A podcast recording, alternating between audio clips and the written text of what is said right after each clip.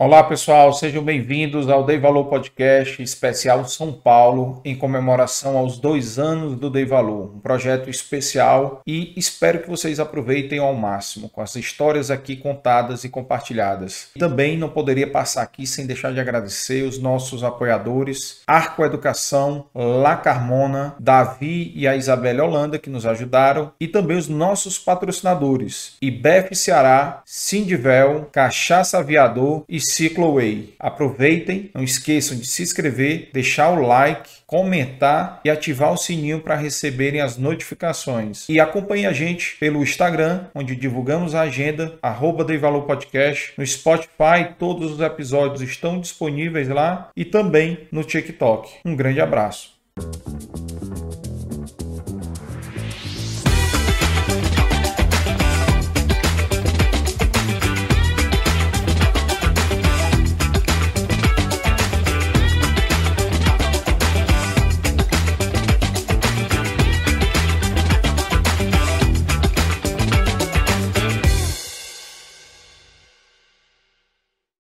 Olá, sejam bem-vindos a mais um episódio do Dei Valor Podcast, especial São Paulo, comemorando os dois anos do Dei Valor que fizemos no dia 28 de setembro.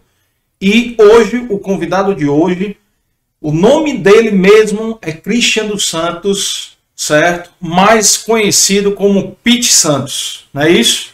Isso, correto. Seja bem-vindo, Pete, aqui ao Dei Valor, cara. Que isso, é uma honra estar aqui muito obrigado pelo convite. Certo?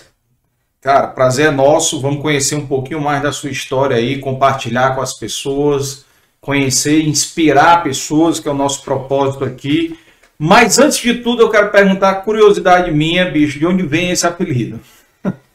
Cara, é, é uma história muito longa, mas é, é, esse apelido vem, vem da infância, na verdade, né?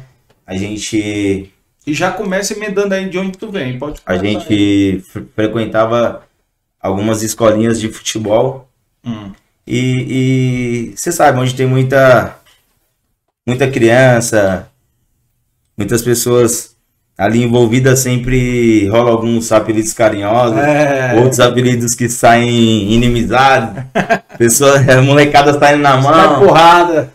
É. Resumindo, é, meu apelido, na verdade, era Bulldog, hum. né? Que o treinador aí tem, tem muitos aí querendo agradecer o Paulinho. Paulinho aí que treinou a gente desde criança. Ele me apelidou de Bulldog. Hum. E os anos foi se passando, aí foi evoluindo, foi crescendo. E quando os moleques, tipo, mexia muito comigo, eu era muito nervoso, mano nervoso, tipo, eu não aguentava pilha. Ah. Me zoava, já queria sair na mão logo e o couro comia. Aí eu evoluí para Pitbull. Foi promovido de Bulldog para Pitbull. Foi promovido. E, e ficou, né? Na verdade. E essa é uma, é uma parte também muito que marcou nossa vida, né? Uhum. E nem bom de futebol eu sou, mas foi uma, foi uma, uma parte muito muito importante né, na nossa infância, que na verdade por, por a gente ser de comunidade não ter um, um suporte na época, uhum. é, tinha essas coisas para dar uma distraída na mente, é, era um norte, né? Uhum. Na verdade. Legal, legal. Antes de tu começar a falar aí, né, de onde veio, falar a tua história, o, o Juan, bota aí na câmera aberta aqui para mostrar, olha aqui o que, que ele trouxe aqui, ó. Olha aí, pessoal, o que, que ele trouxe aqui? Uma comidinha especial. Eu e o Juan estávamos ansiosos aqui, ó. Olha aí, ó. Eita. Vamos abrir aqui. Quem quiser, ó, tá o Instagram passando aí, né, Juan? Tá o Instagram dele aí passando do Restaura Bar. É. Já faz o pedido aí, ó. Eita. Rapaz, lá no Ceará, isso aqui combina muito é com a um baião de dois. Temos baião também, inclusive. Baião e ovo. Baiãozinho lá nosso é muito top também. É. Vamos marcar a próxima vez que a gente vier aqui, a gente vai lá. Estão convidados. A gente vai lá, com certeza conhecer. E falando aqui um pouco, cara, mais aqui, conta aqui como é que foi a tua história, onde tu nasceu, de onde é que tu vem, onde tu estudou. teus pais, conta aí como é que foi, relação, infância. E se teus pais são daqui também, ou vieram de algum outro São, estado? meu pai, meu pai é do Pernambuco. Aí. Pai do Pernambuco, minha mãe é Minas. Eu sou do Jardim Peri, Zona Norte. É, mais conhecido da onde a gente foi criado lá, Viela 29, né? Na rua Caetano Nogueira da Costa. Estudei, estudei pela escolinha de lata, Macalão. Estudei um tempo também, um período da nossa vida que é um período que mais marcou a nossa vida, que foi em Guarulhos, né? Hum. Ali foi. Passou quanto tempo em Guarulhos? Eu passei. Eu, eu, tipo assim, não, não, vou lembrar extremamente o, Hum. Mas eu acho que foi durante por um ano. Foi, foi a, uma parte que machucou a nossa vida, a nossa infância, né? Que foi a separação dos nossos pais. Sempre, né, cara? Sempre. E isso até. Tu tem quantos irmãos? Eu tenho. Somos em cinco. Cinco, né? Sim. Então, essa, essa parte foi a parte mais dolorosa na nossa vida. Foi um, um processo muito, muito doloroso, um processo chato. Só que é o que eu falo muito hoje, né? É, eu volto lá para buscar mais forças. Uhum. Toda vez que eu volto lá só para buscar mais forças, eu volto dez vezes mais forte, que ali sim foi um, um processo que machucou muito. Machucou eu, tanto machucou meus irmãos. E graças a Deus hoje eu superei. Uhum. Superei, perdoei, né? Perdoei mãe, pai. Eu falo assim, perdoar porque eles, eles não são culpados de nada, mas sim a gente vivemos do que eles queriam, né? Pra gente não ter opinião naquela época. Uhum. A gente não poder opinar, então a gente viveu o que eles achavam que estavam certo.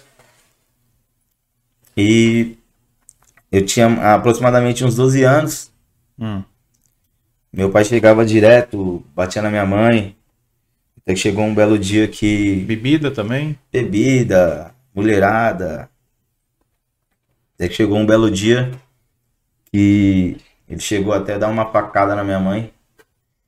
E minha mãe colocou um basta, falou: Chega, não quero isso mais pra minha vida. Senão eu vou acabar morrendo. Uhum. E minha mãe sempre foi uma pessoa de uma opinião muito forte. Tomou uma decisão de. A gente, por mais que a gente morava na comunidade, a gente tinha a nossa casa própria. Era uma casinha ali humilde, três cômodos, mas era nossa, né? Minha mãe trabalhava fora de doméstica. E ela ouviu, ela decidiu fazer essa mudança radical. Que largou tudo e fomos embora para Guarulhos. Lembro como se fosse hoje. A gente dentro do caminhão, calor. As criançadas tudo amiga nossa chorando. A gente indo embora. Tu tinha 12? Tinha Tá. 12. A gente indo embora. E. Resumindo, ali naquele exato momento eu mesmo não poderia fazer nada, né? Uhum. Eu mesmo com a minha, com a minha mão, com a minha, com a minha opinião, com a minha atitude, eu não podia fazer nada naquele exato momento. A única coisa que era só obedecer, mas foi uma mudança extremamente radical. Aquilo ali mexeu muito com, com o nosso psicológico. Tipo assim, é, você é, dormir em um lugar e acordar em outro. Uhum. E ali foi dormir em uma realidade e acordar em outra Uhum. totalmente diferente. Você sair da sua casa sua mesmo, né? E, e morar de favor.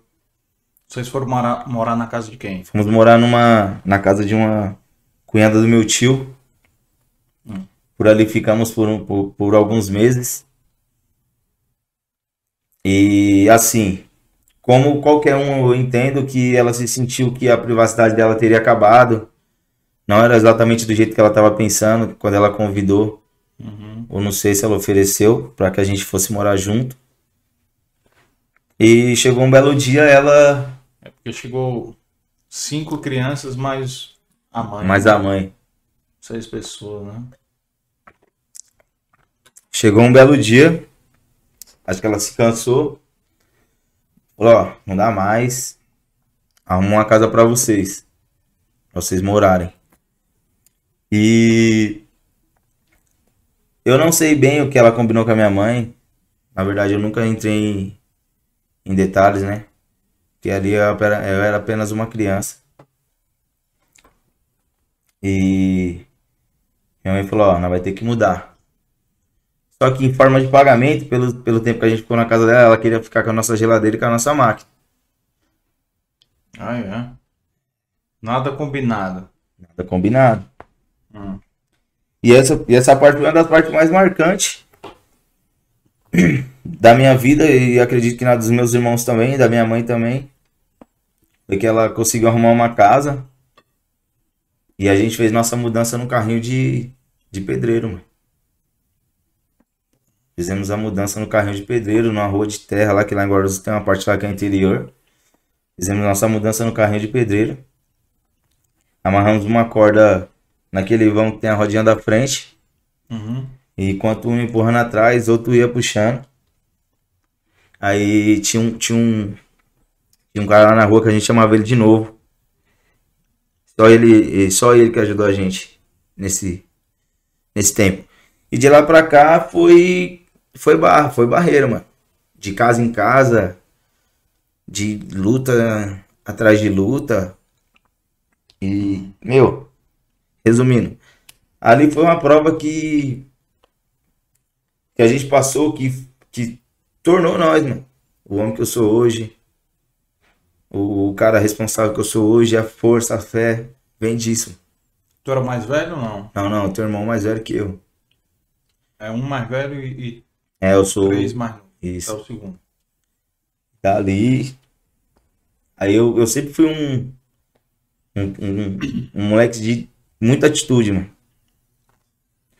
Minha mãe aí, minha mãe passou a trabalhar na prefeitura. Prefeitura de Guarulhos? Prefeitura de Guarulhos. E lá ela adquiriu uma casa de aluguel que a gente tava passando. As barras, tudo. Ela conseguiu ganhar uma casa na prefeitura. Casa humilde também. Casa humilde. E de lá pra cá também minha mãe teve outras relações.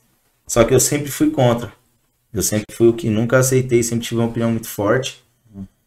E teve uma vez que. Aí ela chegou a montar um barzinho lá em Guarulhos também. E ela trabalhava, minha mãe guerreira demais. Trabalhava na prefeitura de manhã e abriu o barzinho na parte da tarde. E aí ela. Um belo dia ela deixou bem claro, ó, tô subindo pro bar. Tava eu e meu irmão mais velho. Não quero que vocês sobe lá, vai me atrapalhar. Aí eu não sei o que, que deu na nossa cabeça, se faltou alguma coisa, que a gente subiu lá pra. Quando nós chamou ela, ela viu na porta do bar e falou assim: desce agora e o cacete tá prometido em casa. Foi mesmo? Aí nesse dia. Desobedeceu. Nós desobedeceu. Ali. Meu irmão já falou: mano, o cacete tá armado. Hum. E ela. E ela prometeu o couro, velho. Nessa eu peguei já, descemos aquela época lá duas, duas calças, três blusas. pra pisa doer menos. Pra amenizar. Mas aí ela fez nós tirar, foi couro de fio, pai. Não esqueça, e aí foi, foi o dia que eu vim embora. Que eu falei, chega. Tinha 13 anos. Tinha 13 anos. Ela desceu, quebrou na madeira de fio. Eu e meu irmão. Aí eu falei pro meu irmão, amanhã eu vou embora daqui. Meu irmão mais velho falou, mas como? Falei, mano, não interessa, amanhã eu vou embora. Primeiro, primeiro horário que ela sair, eu vou embora. Aí eu já sabia a hora que minha mãe saía para trabalhar. Quando ela saiu. Hum. Quando ela saiu para trabalhar, aí lá Lembra que eu te falei que a gente é do Jardim Peri? Uhum. Lá tinha a referência do mercado Peri. Peri que tinha lá na, na, na região. Era um dos, um dos recados do, do mercado que era referência lá. Uhum. E todo mundo em casa tinha sacolinha do Peri. Pra todo onde todo mundo ia, ninguém pegava mochila, ninguém pegava nada, só pegava a sacolinha do Peri. Uhum. Aí lá igual tinha lá umas sacolinhas do Peri. Enrolei lá umas, umas bermudas, umas camisetas que eu tinha. E a gente, pra vir de Guarulhos, a gente pegava uns três ônibus. E lá em Guarulhos a, a catraca do ônibus era grande um, para evitar passar por baixo, para evitar não pagar as passagens. Uhum. Aí caiu lá no ponto. 13 anos de idade. Motorista parou. Parou o busão. E aí, moleque, tá indo pra onde? Eu não, tô indo pra São Paulo e tal. Minha avó. Minha avó não tá muito bem. Tô indo levar um remédio pra ela. Sua mãe sabe, seu pai sabe? Não, todo mundo sabe. Já tá todo mundo avisado. Tal, minha avó tá me ensinando lá, lá na, na Armênia. É mesmo? É mesmo, minha avó. Minha avó não, na verdade, né? Minha avó tava ruim. Não, meu, meu tio tá me ensinando lá na Armênia. Hum. Beleza, então. Aí sentei no banco da frente. Ele me levou até a Armênia. Da Armênia a gente pegava até Santana. De Santana pegava até o Peri. Quando eu desci na Armênia, falei, tô livre. Pra lá eu não volto nunca mais. Peguei o Santa Cecília, desci em Santana. Santana desci lá novamente, lá onde que eu fui criado. E de lá pra cá, minha mãe chegou, perguntou pro meu irmão, cadê seu irmão? Ah, não sei não, ele falou que ia embora e sumiu. Aí ligou. Christian tá aí? Ligou pra onde? Ligou pra minha avó. Christian tá aí? Christian tá aqui, chegou, falou que ninguém mais leva ele embora. Aí foi onde que eu comecei Tua avó era mãe da tua mãe ou da minha mãe. pai? Na verdade, a gente tem as duas vozes, né? Ah. Mãe da, a mãe da minha mãe e a mãe do meu pai. Uhum. E a gente sempre ficava igual bolinha de ping-pong.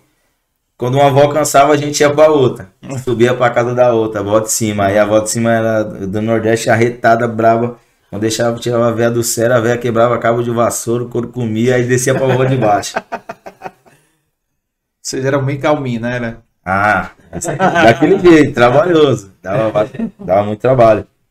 Hum. E com isso, meus irmãos ficou no processo lá. Ficou no processo sofrendo. E meu irmão mais velho depois de mim veio também.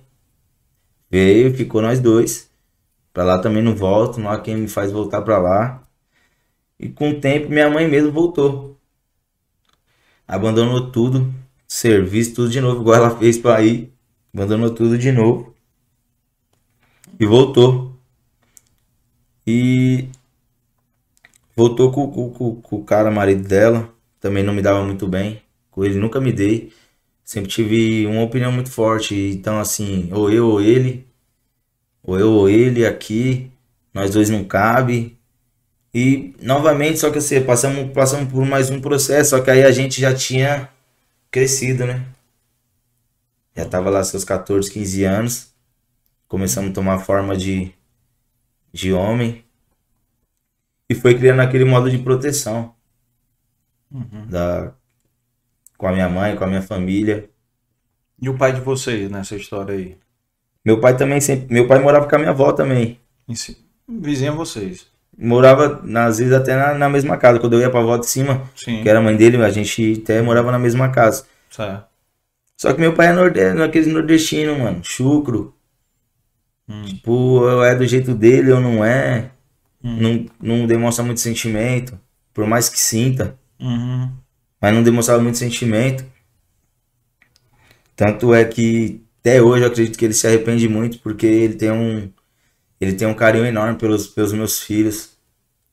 Então ele mostra arrependimento. Mas comigo, com meus irmãos, já é tarde. Só que uma coisa que eu aprendi muito com Deus é que a gente precisa perdoar para que a nossa vida possa andar para frente, né?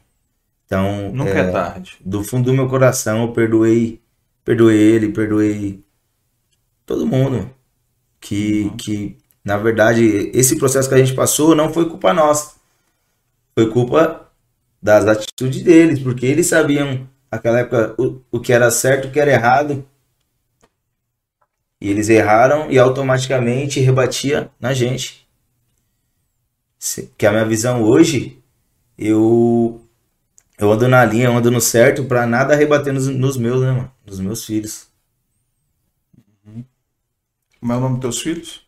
É, o Brian e o Bernardo. Brian e Bernardo. Hum.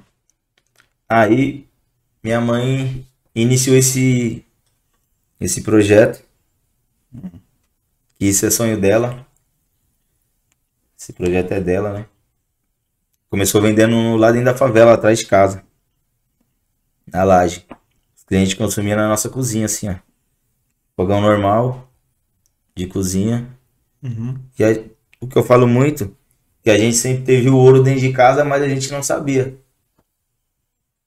Tipo assim, eu comia a comida dela todos os dias e jamais eu sabia, jamais eu iria imaginar que essa comida iria fazer tanto sucesso. Uhum. Como faz hoje. Só que eu acredito que tudo é um processo, né? Tudo você tem, você tem que passar para você ser o que tem que ser. Você precisa ser lapidado para você chegar onde você tem que chegar. E assim, a visão que eu tenho hoje de empresário não tem, não tem como uma pessoa produzir e fazer gestão ao mesmo tempo. Ou é uma ou é outra. Então, assim, naquela época ela era a gestora e a produtora. Então, assim, já imagina como que era a vida financeira. Um monte de filho para criar, um monte de conta para pagar, trabalhando, então às vezes não batia a meta, não vendia o que tinha que ser vendido. Mas resumindo, começamos vendendo lá seus cinco pratos. Tudo bem. Houve um tempo também que ela desistiu desse. Prefiro trabalhar como empregada doméstica novamente. Uhum. E depois passou, passou um tempo, ela abriu outro hum. na rua. Abriu outro sempre persistindo, sempre pensando em evolução. Só que nessa época a gente tava na flor da idade. 16 anos ali. Conhecemos bebida alcoólica, é, menininha, escola, aquelas épocas tudo. É... Na época, na nossa época mesmo que a gente pegou tudo, começamos, foi tudo na época do axé. Uhum. É, axé, bicicleta, essas coisas. Então, assim, a gente pensava mais. Não. Vamos dançar, vamos atrás de menina, vamos atrás de isso e daquilo. E ninguém, a gente nunca ajudou ela. Sempre foi sozinha, pra você ter ideia, tipo, hoje a matéria-prima mesmo que a gente chama de insumo, ela tinha que fechar o restaurante para ir buscar o insumo para para produzir para trabalhar no outro dia.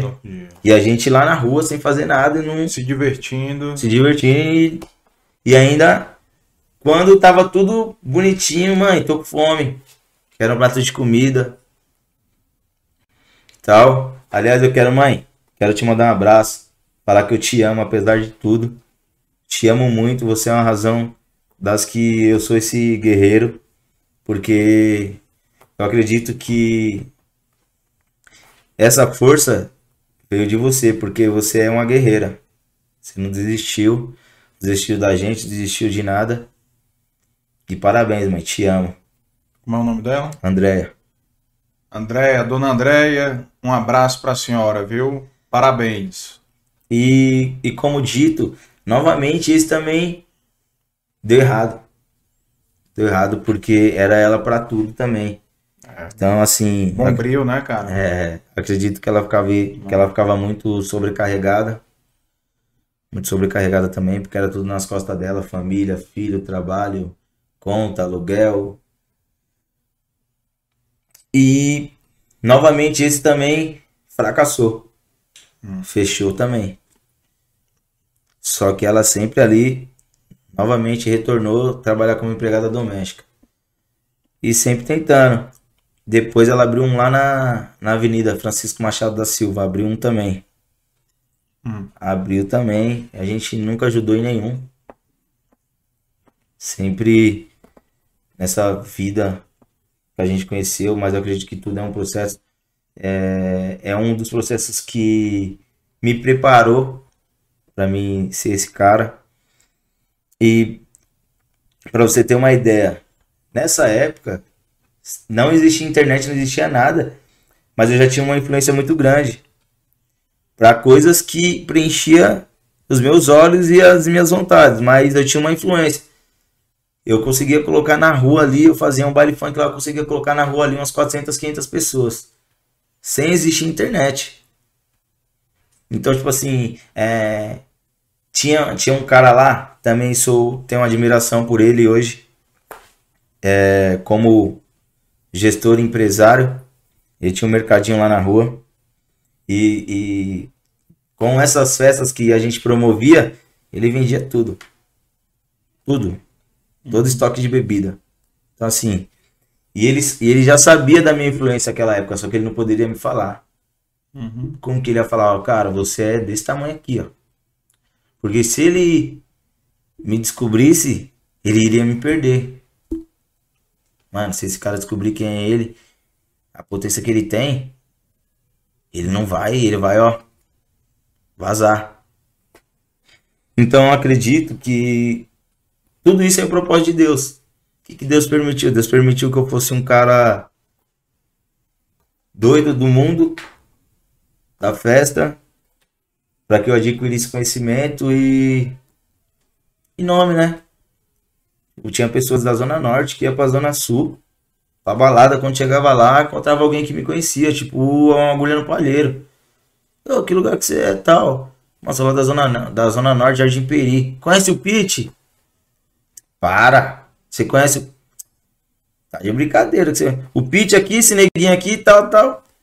O Pete? Hum. Cara, inacreditável. No outro dia o cara ia lá, Pete, você é louco, mano que aconteceu comigo ontem, encontrei esse cara aqui. Eu falei, ah, eu sei quem é, mano. Conheci esse cara em tal lugar. Tal, porque assim.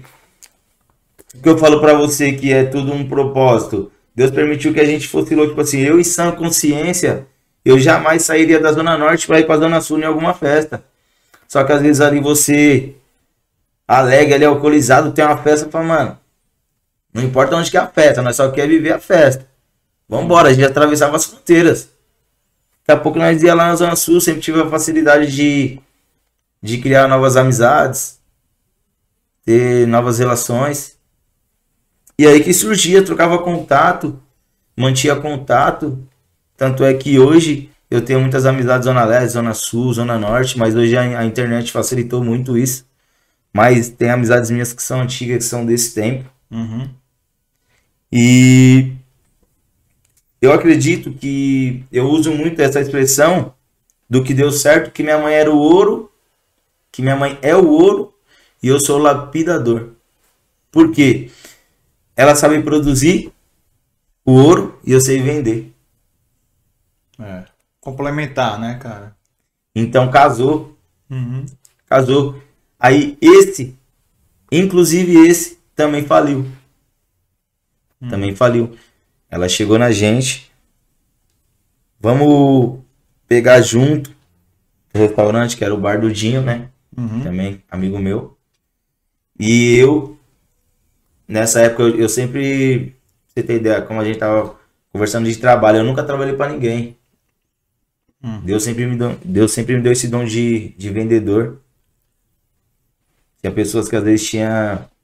Ah, mano, tem esse garfo aqui, ó, vale R$ 1.500. Só que eu tô dois anos tentando vender esse garfo. Trazia pro Pitbull, o Pitbull vendia em dois dias. Pelos mesmos 1.500. Colocava a minha lucratividade, ainda colocava a minha margem e conseguia vender. Uhum. E, e, e, nessa eu fui me descobrindo a facilidade que eu tinha em, em vendas, em converter. Uhum. Tipo, você chegar no meu restaurante hoje querendo comer um contrafilé, eu consigo te converter e falar, você comer uma picanha. Uhum.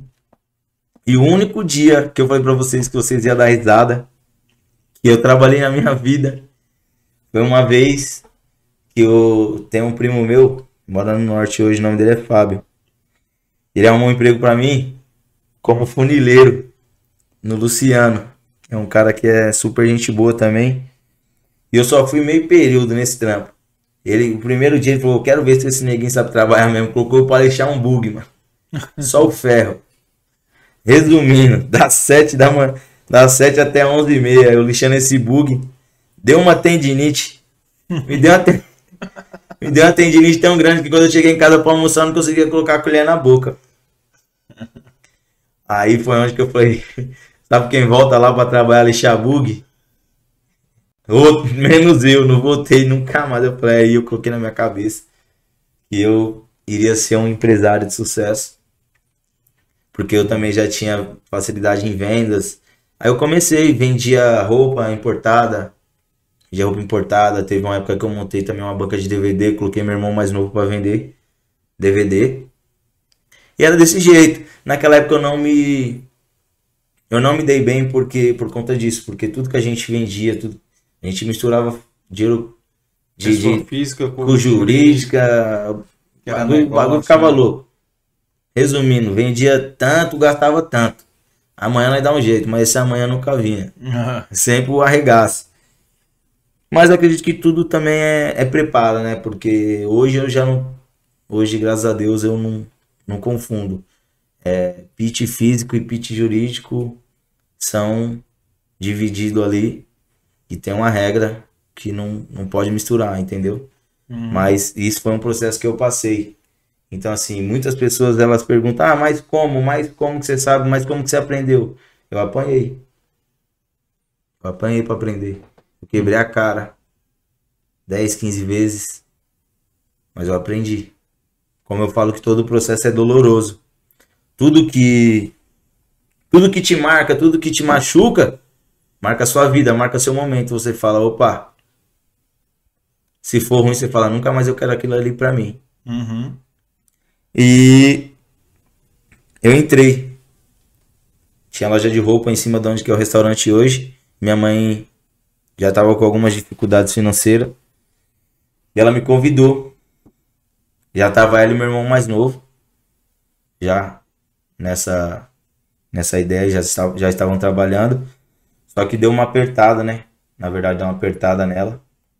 Como eu te falei, não tinha como ela saber de tudo. Gestão, produção.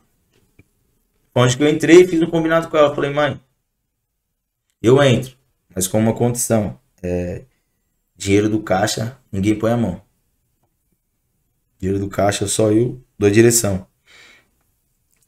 E na hora ali, ela não tinha muita, muita escolha. Hum. De falar ou não, ou sim. Então tá bom, porque na época ali eu, eu tinha minha loja, então qual é a ideia dela? Meu filho tá um pouco estruturado, então vai vir uma estrutura, vai vir uma ajuda e a gente consegue sobreviver mais essa empresa. E dali, cara, foi uma luta atrás da outra. O. Não chegou, ó. Tô devendo aí, Christian. Seus oito meses de aluguel. Aí o dono do prédio chegou. Meu tio trabalhava para ele. Falou pro meu tio: ó, ordem de despejo lá. Quero. Não quero receber, não quero nada. Manda tirar tudo de lá. Aí meu tio chegou e falou assim: ó. Pete. O Beto aí, dono do prédio, mandou jogar tudo pra fora, cara. Baixar as portas e entregar a chave pra ele. Falei, tio, onde que esse cara tá aí que eu vou lá conversar com ele? Vou lá conversar com ele. Aí subi lá. Tem no escritório dele, falei, aí Beto, tudo bem? Boa tarde, sou o Christian. Sou filho da Andréa. É... Meu tio falou que você mandou uma ordem de despejo lá, cara, pra expulsar minha mãe de lá. Hum.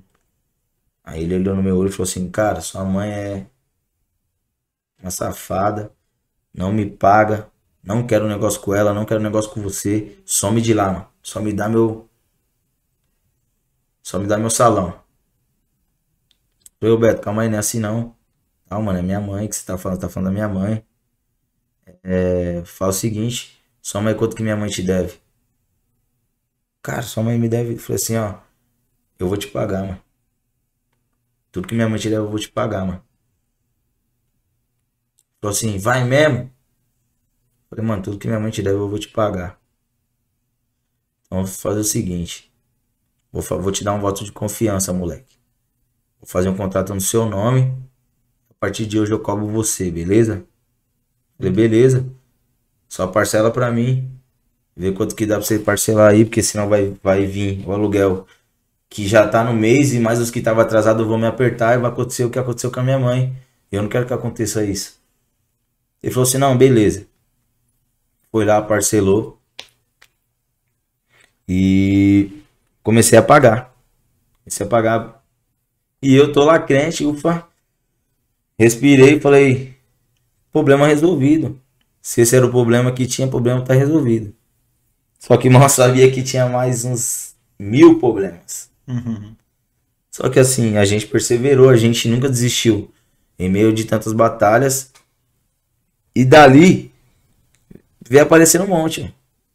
Um monte. Já, chego, já, já teve tempo dos a gente tá almoçando na mesa, a Eletropaulo chegar a cortar a luz. Minha mãe, agora?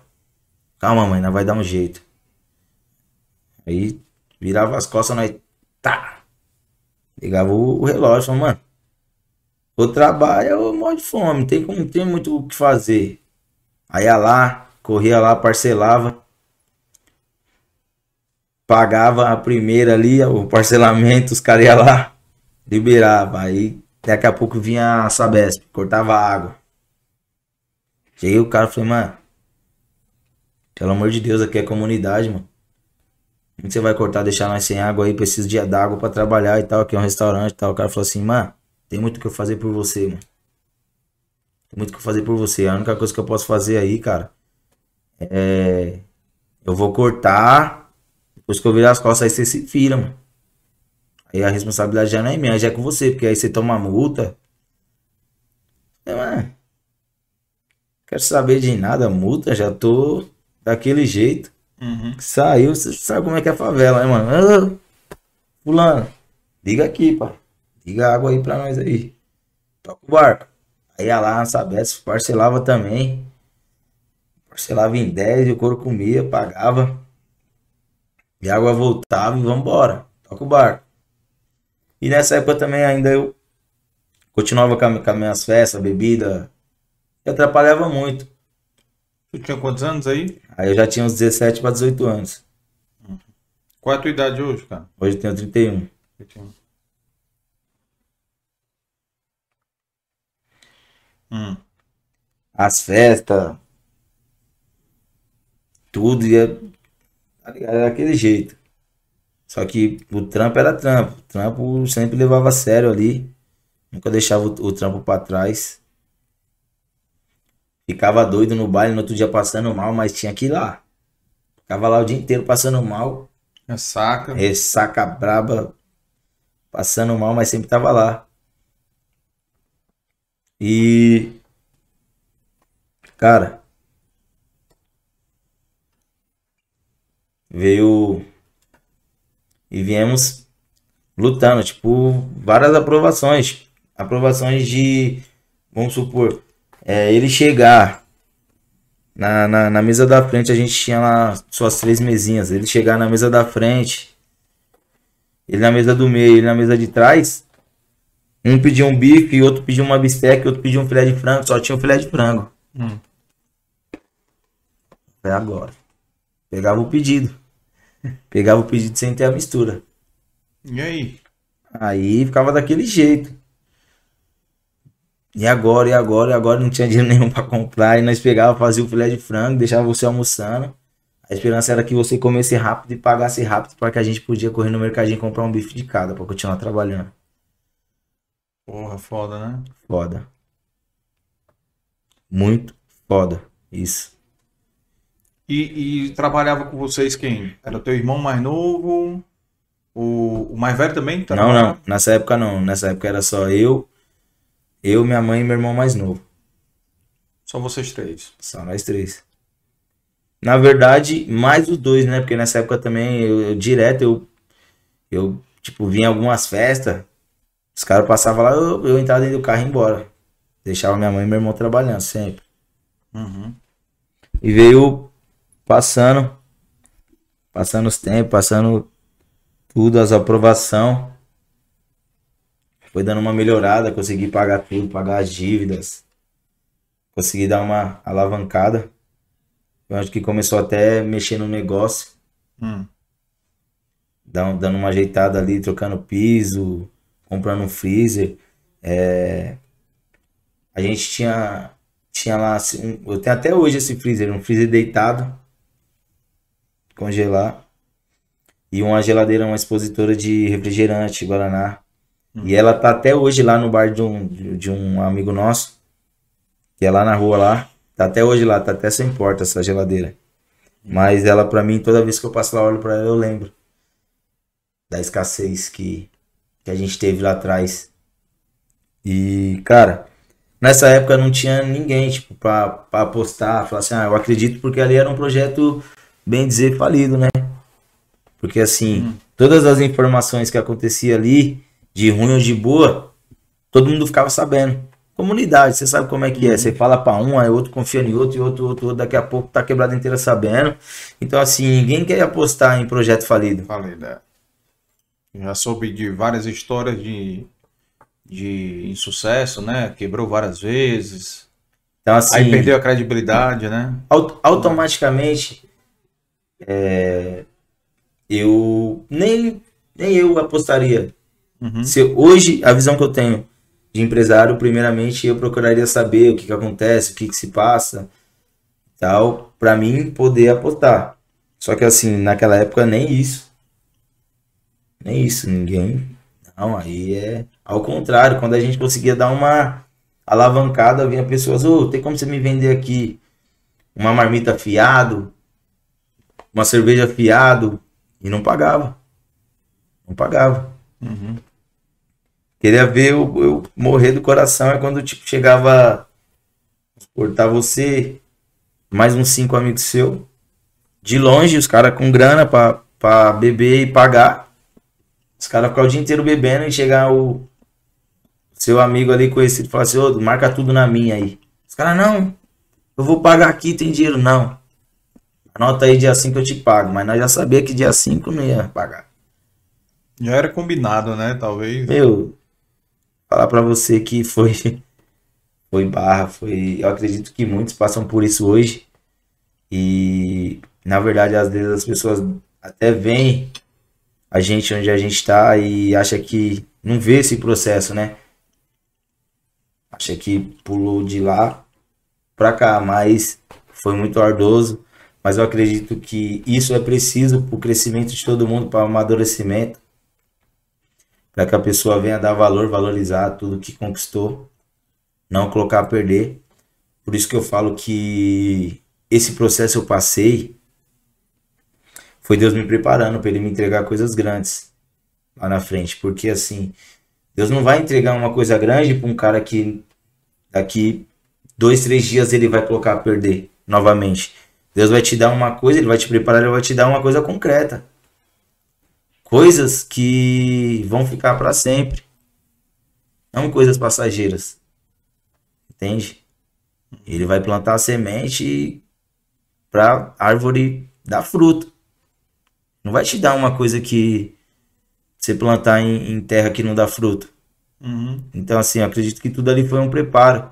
Deus me preparou muito, preparou minha família. E a época que a gente mais cresceu que eu nunca vi uma coisa daquela foi na pandemia. A gente cresceu 10 vezes mais. 10 vezes mais.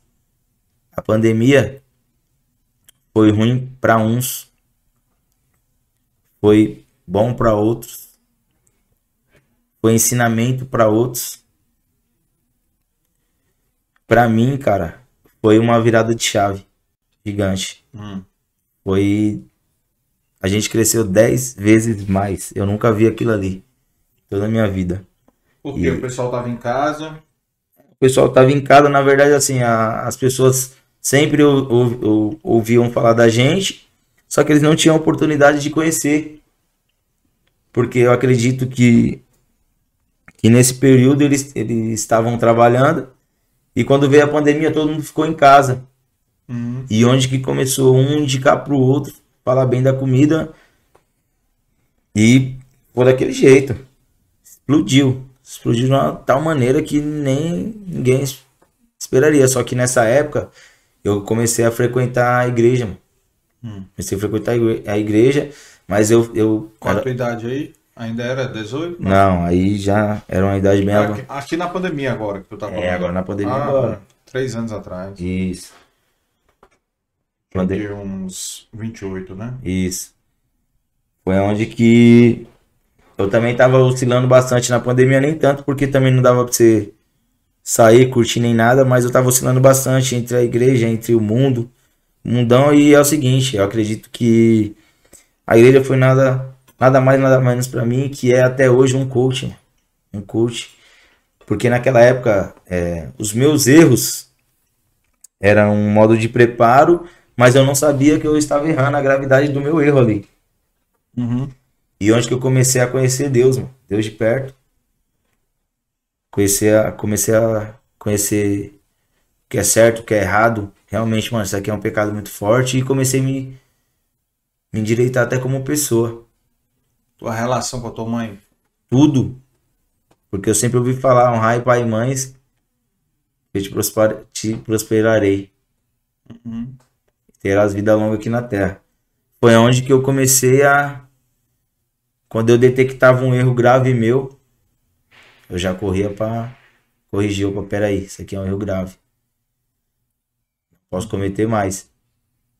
E onde que foi, foi transformando. Transformando muito. E resumindo, no, nesse meio desse processo, quando você está nessa, vamos falar, nessa transição, quando você não se impõe, quando você não toma uma atitude mesmo que você tem que tomar, é, muitas coisas vêm acontecendo. Por mais que você esteja prosperando ali e tudo, só que o, as coisas ruins também estão tá abertas para acontecer, porque você não está firme. Você não está firme, você está um pé no mundo, outro pé na fé. Foi onde que eu sofri um acidente. Tava descendo, tava vindo de uma festa, sofri um acidente também. E aí foi um livramento muito grande. Entrei debaixo de um caminhão. De carro ou de moto? De carro. De carro, arregaçou, a... arregaçou meu carro todinho. Esse carro é uma Saveiro 93 que eu tenho, tenho um amor nela. Não por preço, por nada, mas amor porque foi um dos carros que marcou minha vida. É um carro hoje que eu não vendo, eu me troco. Tá lá até hoje comigo. Uhum. E eu me vi ali em um numa numa numa situação muito delicada. O restaurante já estava em andamento, já estava começando a, a melhorar bastante, né? Ter começar a realizar alguns sonhos que a gente tinha. E nesse dia eu eu bati o único carro de trampo que eu tinha. E quando eu bati ali, a ficha não caiu na hora. Demorou uns dois, três dias para a ficha cair ali, que aquilo ali realmente tinha acontecido. Bati o carro. Nessa época eu tinha, eu tinha esse carro e tinha um outro de passeio, só que o outro também tava na funilaria já pintando, porque eu não sabia que eu ia bater o carro, coloquei outro para pintar. Fui e bati em sequência. E tinha duas motinhas. Só sobrou para mim uma motinha que eu, eu apelidei ela de Branca de Neve, que era uma motinha cargo, cervejinha cargo, tanque amassado e não tinha nem garupa nem nada, só o banquinho do, do piloto. Aí pra você ver, eu bati o carro na terça, de madrugada, terça pra quarta. Acordei quarta, bêbado ainda, bêbado ainda, sem nem acreditar que eu tinha batido o carro. Acordei, meu irmão, oh, mano, precisa, tra não precisa trabalhar, mano. Essa meu irmão mais velho já, já tava com a gente, hum. trabalhando. E eu passei do horário, ele falou, mano, tá normal não. Ele deve ter saído ontem, vou lá acordar ele. Aí chegou, ô, oh, mano, ô, ô. Aí já senti o cheirão de pinga. Levanta, mano, achei que trabalhar, mano. Falei pra ele, mano, bati o carro. Mano, meu Deus, você é louco, bati, mano. E nessa eu tô na minha mente. Querendo me enganar, mano. Eu vou chegar lá, o carro vai estar tá lá. Hum. Carro bom pra me trabalhar. Pra você ter ideia, entrei no Giga. Entrei no Giga, fiz a compra todinha como se eu tivesse de carro. Eu tava de moto. Quando eu saí lá com aqueles fardos de arroz, fardos de feijão. Como é que leva? Que eu olhei só a moto para levar tudo aquilo. Aí eu falei, meu amigo, que buraco que eu entrei. Aí, essa parte não foi nada ainda. Porque tem um amigo meu, chamado Mortandela. Alô, Mortandela. Tamo junto. Que ele, dentro do Giga ele criou um, uma associação. Que ele para os carros lá, tipo táxi. E você sai, você dá 15 reais. 15 reais assim, né? Depende da distância. Até sua casa e leva a sua compra até a borda da sua casa. Então ali eu resolvi. Aí chegou a hora da feira. Hum. Até hoje eu posto todos os dias indo na feira, todos os dias não. Eu vou mais de quarta buscar as coisas da feijoada. Eu posto lá sempre resenha, as pessoal na feira, e aí, tudo bem? Todo mundo me conhece. Cheguei na feira, comprei os alfaces, as couves, só aquelas sacolonas, guidão da moto, girei nos braços, aí era uma ladeirona assim, ó. Comecei a subir a ladeira. O que aconteceu? Sacola torou. Comecei a, a descer alface na ladeira inteira, couve. Aí eu sentei na calçada. Aí a ficha caiu. Sentei na calçada. Olhei pra tudo aquilo ali. Passou um filme na minha cabeça. Falei, Deus. Eu olhei pro céu falei, Deus. Essa vida de cachorro sarnento. Isso aqui é uma vida de cachorro sarnento que eu tô passando aqui agora. Eu não quero nunca mais, senhor. Tô fazendo hoje uma promessa pro senhor. Vou parar de beber. Fiz uma promessa. Aí ali fiquei durante um ano. Eu sempre fazia a promessa no começo do ano. Aí dezembro a gente tira as férias. Aí a gente sempre vai pra praia. Final do ano, todo final do ano. E eu bebia nesse final de ano. Só que assim, depois daí que eu comecei a engrenar. Uhum. Engrenar mesmo e detectar que realmente aquela bebida, aquela noitada, tudo aquilo me levava para trás. Tudo que eu crescia durante há meses, um dia eu colocaria tudo a perder. Te atrapalhava, né? Demais. Uhum. Colocaria tudo a perder. E foi onde que eu comecei a firmar mesmo. Aí firmar, tipo, em promessas, é, deixando de beber, deixando de estar em, lugares que não era para mim estar. Que aí, assim, pra você ter ideia, é, hoje eu sou um cara que vejo muita energia. Onde eu chego, eu vejo muita energia. E se eu ver que a energia não tá boa, não tá, eu nem fico. Uhum. Eu nem fico. E foi. Foi onde que eu comecei a acordar, né? Manda a galera aí, ó. Prestar atenção aí no canal, se inscrever aí no canal aí, a galera que tá te seguindo aí. Galera, o homem vai deixar um recadinho aqui para vocês, ó. Ó, assistam aí o episódio, né? Sigam Dei Valor Podcast, se inscrevam lá para acompanhar o resto da história, né? Tem que deixar aí o tchan. Valeu. Galera, então é o seguinte, ó. É, Dei Valor Podcast, certo? A gente tá, estamos gravando aqui a minha história, um pouco da minha história. Vamos deixar lá para vocês, vai ser lançada. E a gente divulga aí no A gente vai divulgar próximo da data de de postagem. E já comecei a acompanhar eles aí, o trabalho deles, um, um trabalho essencial, um trabalho top. Certo? Dei Valor Podcast. Segue aí, gente. Valeu. Bora. 500 pessoas. Caralho. Aí. Top. Sei ouvir. E aí? E aí? Vê com meu irmão quer. Do que não. É foi onde que eu, que eu vim me fortalecendo, né? Me fortalecendo com Deus, fortalecendo muito minha fé. Uhum. E realmente as coisas começaram a fazer sentido e melhorar. Para mim, para minha família, onde que veio. Por isso que eu falo muito de conexão. E que conexão? Hoje mesmo eu estou aqui hoje através de uma conexão que o Cairon fez com vocês. Isso. E é o que eu falo para todo mundo, ninguém chega sozinho. É, é todo mundo precisa de alguém. Às vezes não é financeiramente, mas uma palavra, um conhecimento, um alô, um alô, algo do tipo que vai favorecer ali a sua chegada, entendeu?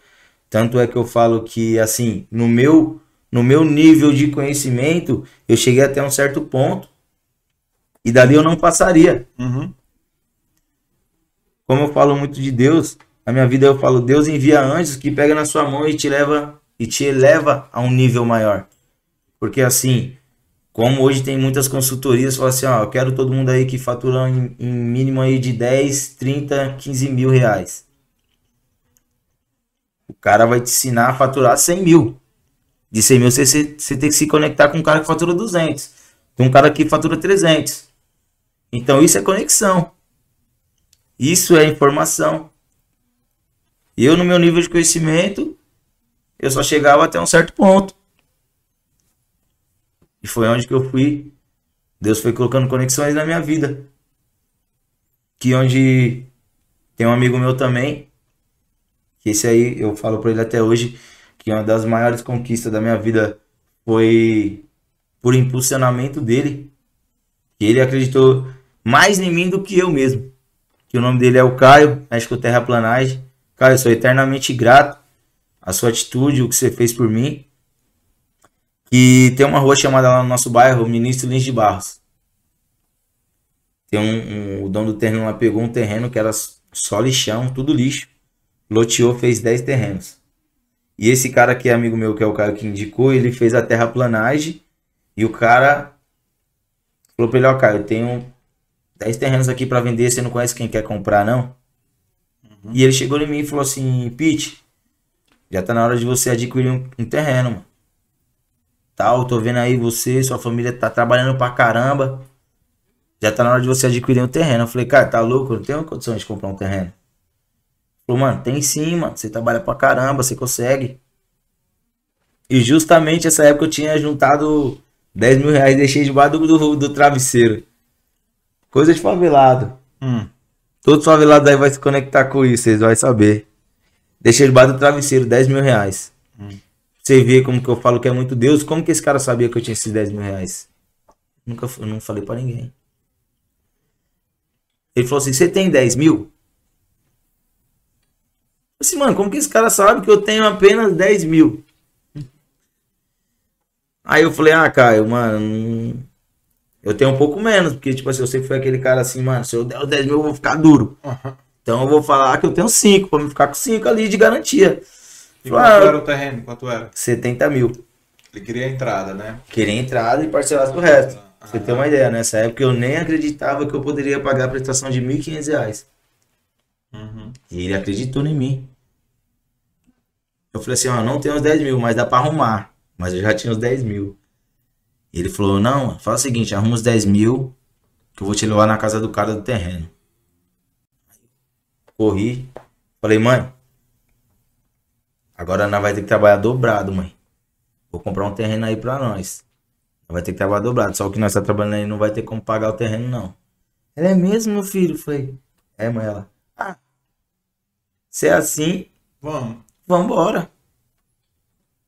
Vambora. Uhum. Eu fui rapidamente. Passei em casa, passei a mão nesses 10 mil. Eu fui lá, junto com ele, na casa do cara. Ele chamou o cara e falou: Regis, esse aqui é meu amigo Pitbull, trabalhador. Vende o terreno lá da frente pra ele. O cara, ah, cara, mas pode vender. Se ele não pagar, eu pago.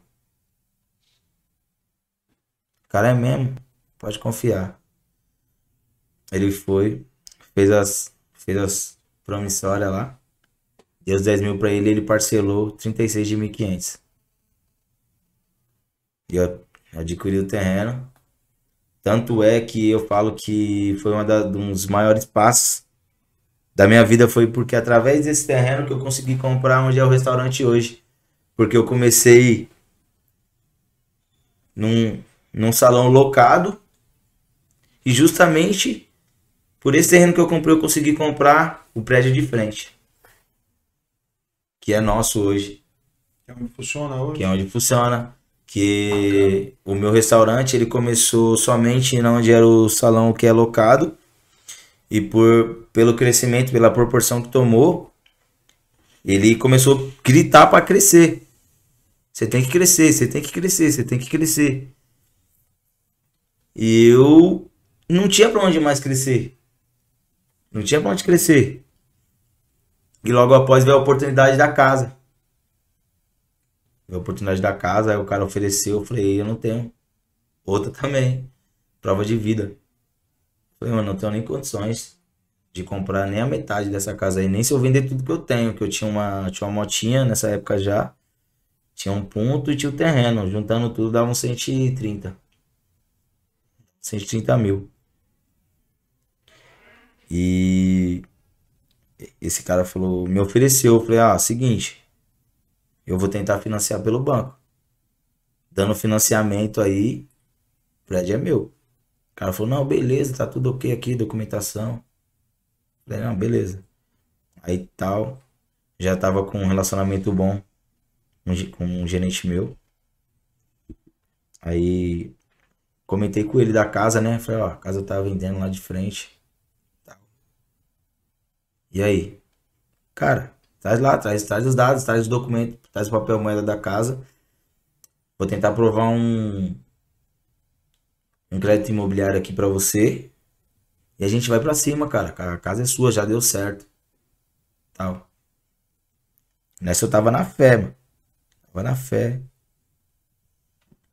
E tudo bem, peguei o documento da casa, cheguei lá, o pai do o pai do cara, do ex-dono da casa era afinado, a casa era no nome dele. Aí, quando eu cheguei com, com o documento da casa no banco, o gerente detectou que tinha que fazer inventário. Resumindo, o meu sonho tava aqui na palma da minha mão. Aqui, ó, pra mim, prestes a ser realizado. E ele falou, não, tem como financiar uma casa no nome de, de um cara que já morreu. Preciso do esse documento tudo em dia, tudo certinho. Aí corri, voltei pro cara e falei, ó, não dá financiamento porque tem que fazer inventário, isso, isso, isso. O cara voltou. Falei, não, beleza, a gente vai correr atrás dessa papelada aí, porque querendo ou não, sei lá, até se ele fosse vender para outro, na hora de transferir a casa, ia, teria que fazer o inventário, né? Sim. Aí ele foi pra Bahia, esse cara é da Bahia. Foi pra Bahia, fez inventário. Se passaram. Acredito que se passou dois meses, né? Ele voltou. Voltou com o inventário feito. Eu retornei ao banco. Primeiro dia que ele chegou, já corri no banco. Aí novamente mandou análise e tal, documentação. É, cara, a casa tá precisando do desmembramento. É membrada com o terreno do lado. Cara, aquilo ali foi. Mesmo assim, ali ainda não desisti. Como eu falo para todo mundo. Um não. Um não. Um dia, uma hora é o suficiente para você desistir de um sonho. Essa casa demorou um processo de um ano para me conseguir comprar ela. Foi mesmo. Um ano. Muito obstáculo, né, cara? Muito obstáculo. Cara, o, que, o que mais tem na vida do empreendedor é obstáculo. Aí. Tal. Nossos contatos, isso e aquilo. De entrada, desmembramento. Conseguiu o protocolo do desmembramento. Agora vai. Hum. Mãe, agora vai, deu tudo certo. Tô com o protocolo aqui, tá desmembrado. Chegou lá, a proposta do banco tinha vencido. Putz. Resumindo, o sonho tava na palma da minha mão, o sonho foi para muito longe.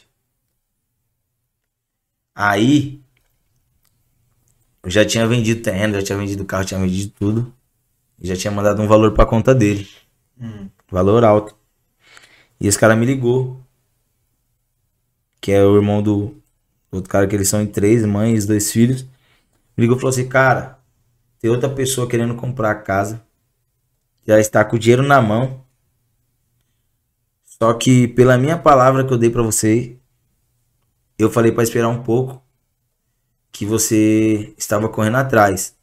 Só que, tipo assim, eu já sabia que tudo ali já, já tinha dado errado. Uhum. Né? Nesse dia eu tava no atacadão fazendo compra. Tava, meu, acordei, eu sou um cara que acorda todos os dias. Hoje faço oração, saio daquele jeito, animado, coloco um louvor, coloco uma música, depois boto para quebrar mesmo. Vou na feira, vou isso, aquilo, mas tem uma energia muito foda. Saiu botando para quebrar tudo. Esse cara me ligou, mano, acabou meu dia. Falou, ó, vou ter que devolver seu dinheiro. Tem que devolver seu dinheiro. Vou vender a casa. Aí eu coloquei na minha cabeça, falei assim, ó, seguinte. Meu Pix tá aí, minha conta tá aí. Pode fazer a transferência de volta. Falei, Deus, se não tiver que ser essa, eu sei que Deus tem algo melhor para mim lá na frente. Tô entregando nas suas mãos. Resumindo, Ó, pra você ver como que Deus trabalha tão forte que essa casa financiada ela iria sair para mim o dobro. Uhum. O dobro do que eles queriam. Eles me ligaram um dia à noite, entreguei na mão de Deus, falei, Deus, tá na sua mão. Se tiver que ser, vai ser. Se não tiver que ser, tô grato do mesmo jeito, Deus. Se Deus me guiou até aqui, Deus vai me guiar bem mais. Me ligaram à noite falou assim, ó, seguinte. Ó pra você ver como que a coisa tava tão séria. A mãe deles também tava ansiosa para mudar, mudar para algum lugar novo, casa nova. E ela entendeu que tava 95% resolvido que a casa era que o dinheiro já cair na conta deles e a casa era minha. O que, que ela fez? Foi até o banco, pegou um empréstimo e deu entrada na casa. Chamou o corretor falou: Ó, deu um valor pro corretor, falou: essa casa aqui é nossa, para segurar a casa. Se passando os 20 dias, o corretor deu 30 dias para ela, falou assim: ó, seguinte, daqui 10 dias vence vence o prazo, você vai perder a casa e vai perder o valor que você deu de entrada. Imagine a pressão que eu tomei. Foda. Aí, aí tipo assim, eu falei assim, cara, resumindo aqui, não vou segurar vocês, não vou pedir sonho de vocês. Pode vender. Pode vender, eu acredito que Deus tem algo maior para mim. Pode vender a casa.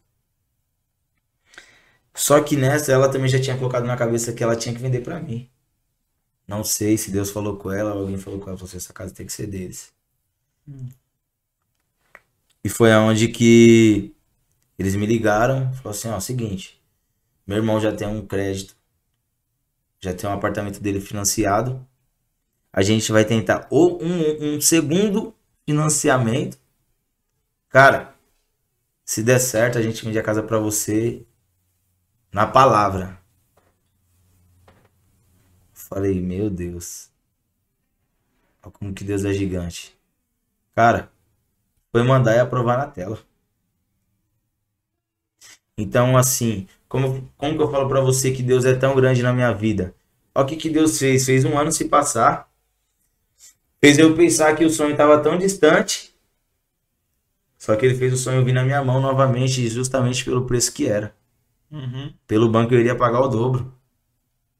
Olha que forte isso. E eu consegui adquirir a casa. Hoje o prédio é nosso. Então, assim, por isso que eu falo para você: quando você tá no certo, quando você tá na direção certa, não tem como nada dar errado. Se você tá no trilho aqui, se você tá conectado ali com coisas certas, pessoas certas, não tem como dar errado. É, um trem, é um trem sem freio. Mano, calma aí. Calma aí, Deus. Ó, eu tô andando na linha, tô andando do jeito, que, do jeito que o Senhor mandou. Tem, tem como dar errado? Não tem como dar errado. É como eu falo. É, Deus, que nós somos filhos, todos filhos são, são filhos de Deus.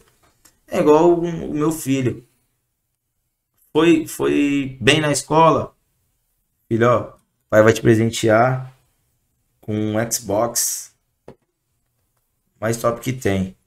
Parabéns. Continue assim que o pai vai te dar muito mais. Meu filho recaiu. Nota vermelha em todos os lugares. Mal educado. Falou assim: peraí, ó. Tira o videogame, tira a bicicleta e tá de castigo. É a mesma coisa a Deus. É a mesma coisa a Deus. Se você desobedecer, se você estiver indo pro caminho que não é o caminho que ele quer, ele vai te dar um castigo. É a lei da vida. Tudo que a gente planta, a gente colhe. Se você plantar maldade, você vai colher mal, maldade. Se você colher, é, plantar bondade, você vai colher bondade. É isso aí. É a lei da semeação. Semeadura. Não tem muito. Tem meu termo. Então, é o que eu falo para você. A partir do momento que eu comecei a andar certo, não, não vou falar para você que eu sou perfeito, que só perfeito é Deus, eu também sou ser humano, sou falho, uhum. mas a, a, os maiores pecados que eu cometia, que eram os mais gravíssimos, onde eu corrigi, que eu parei e a minha vida fluiu. Fluiu. E é onde que eu falo de conexão, de informação, de aprendizagem, onde que hoje eu sou um cara que eu falo para muitos que a gente furou uma bolha. Quer sair daquela, daquele pensamento da comunidade, tipo, ah, eu não consigo, eu não posso. Eu, eu furei a bolha. E, e a minha força hoje é levar isso para todo mundo. para que todo mundo fure a bolha. Pra que, porque assim, eu vejo que todo mundo é capaz de chegar onde que quiser, só basta querer. Mas não é fácil. O que, que você tá fazendo para que tudo dê certo para você? Qual caminho você tá tomando para que as coisas venham a melhorar? Qual, quais atitudes que você toma para sua vida melhorar? Uhum. Porque as pessoas preferem olhar para fora e arrumar um culpado. Ah, foi culpa de fulano. Terceirizar, né, cara? Foi culpa de Beltrano. E elas esquecem de se culpar. Autoresponsabilidade. Né? De se culpar. Eu vi uma palavra hoje. O cara falou. A gente olhar, da gente olhar para dentro. Para dentro de nós. Calma aí. Tudo isso que tá acontecendo aqui é recorrente do que eu faço. Então, assim, se eu fizer algo de errado, automaticamente vai dar errado alguma coisa ali.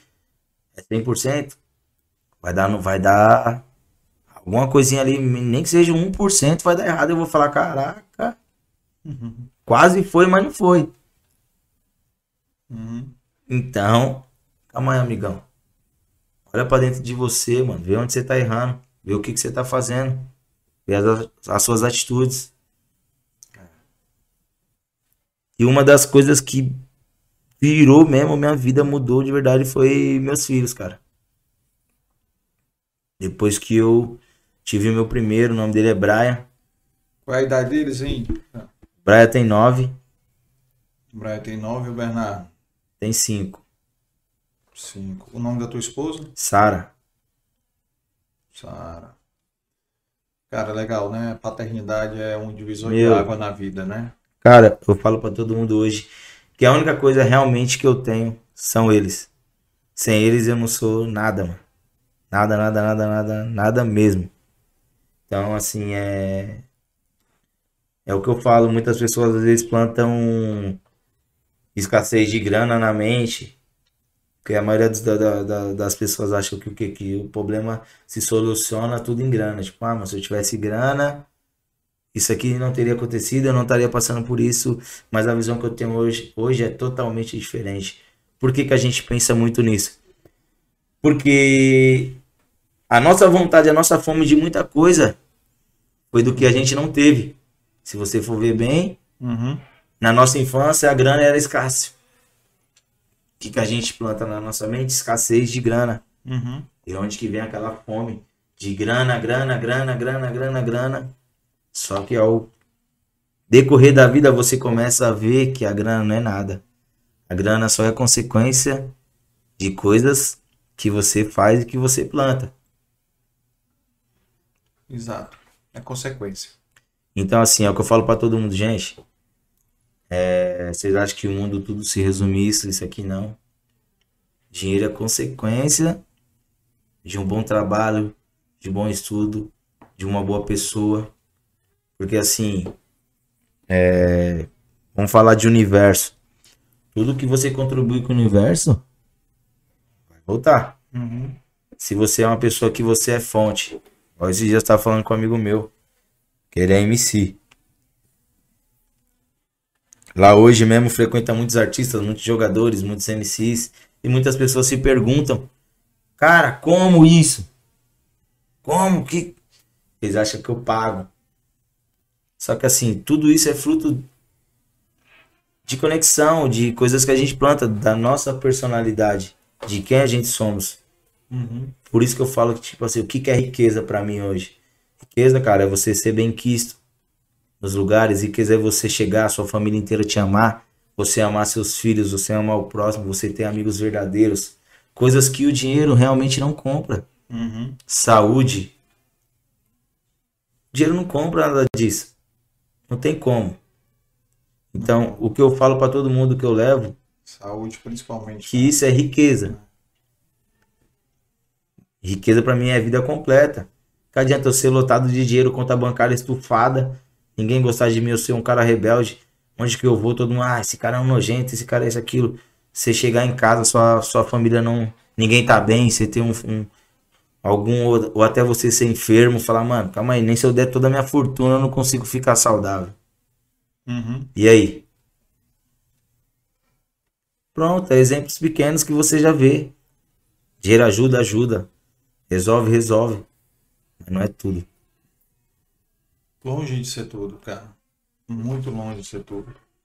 A gente já teve N convidados aqui, cara, que provaram isso. Que dinheiro não é tudo. Entendeu? Então. É, a gente já teve convidado que perdeu o filho com câncer. E que ele morreu de câncer depois. Olha aí. E aí? E a história dele é uma história surreal. História que tu vai achar que tu nunca teve problema. Tu vai olhar para trás depois que tu olhar a história dele, que é é uma coisa real, cara. A gente sempre acha que o nosso problema é o maior do mundo. Até olhar o dos outros. Dos outros. Entendeu? Aí quando você olha o problema dos outros, o Você teu fala. fica Você fala, opa, minha vida é perfeita. É, Minha vida é perfeita. cara, tô reclamando de quê? De Tenho que começar a agradecer. Entendeu? É o que eu falo. É isso então, aí. assim, o que eu falo, o que eu falo, furar a bolha, é só pra você ter uma ideia. Tem lugares que a gente vai encontrar pessoas reclamando, suburbano, Uhum. é, como que eu digo? Murmurando. Reclamando, murmurando. Você vai se conectar com outras pessoas que estão agradecendo. Você vai falar assim, opa, que universo que eu tenho que estar? Tem que estar aqui. Porque ao mesmo tempo tem aquele ditado, enquanto uns choram, outros vendem lenço. Sim. Então é o que eu falo. Isso é o furar da bolha. Calma aí. Mas tudo isso é o que? Informação é o buscar, é o renunciar. Porque antigamente eu jogava toda a minha força no que enchia meus olhos, que era a mulherada, que era colocar 500 pessoas na rua. Aquilo ali enchia meus olhos. Hoje eu coloco toda a minha força em quem? Sabedoria, na minha família, no meu trabalho, na minha empresa, Uhum. então, assim, é o que eu falo. Não adianta você querer fazer 10 coisas de uma vez. Inclusive, a gente tava trocando umas ideias sobre isso ontem. Você tem que escolher uma e colocar 100%. Pronto. Ah, puta, mano, eu tentei abrir um bar, tentei abrir um restaurante, tentei abrir uma adega, tentei abrir uma sorveteria. Como? Como? Primeiro você tem que estudar, passar pelo processo, se tornar um empresário, um empreendedor de verdade. Mas se você não tá sabendo nem o, o primeiro negócio você abriu, como que você já vai abrir 10 de uma vez? Você não vai conseguir se dedicar 100%. É. Possível. Então é o que eu falo. Tudo que a gente coloca toda a nossa força, toda a nossa atenção, quase impossível não dar certo. Por quê? Você está se empenhando 100%, você está investindo 100%, você está se dedicando 100%. Então assim, qual que é a, qual que é o resultado se você fizer todo dia a mesma coisa? Ficar craque naquilo. Ficar craque, virar mestre.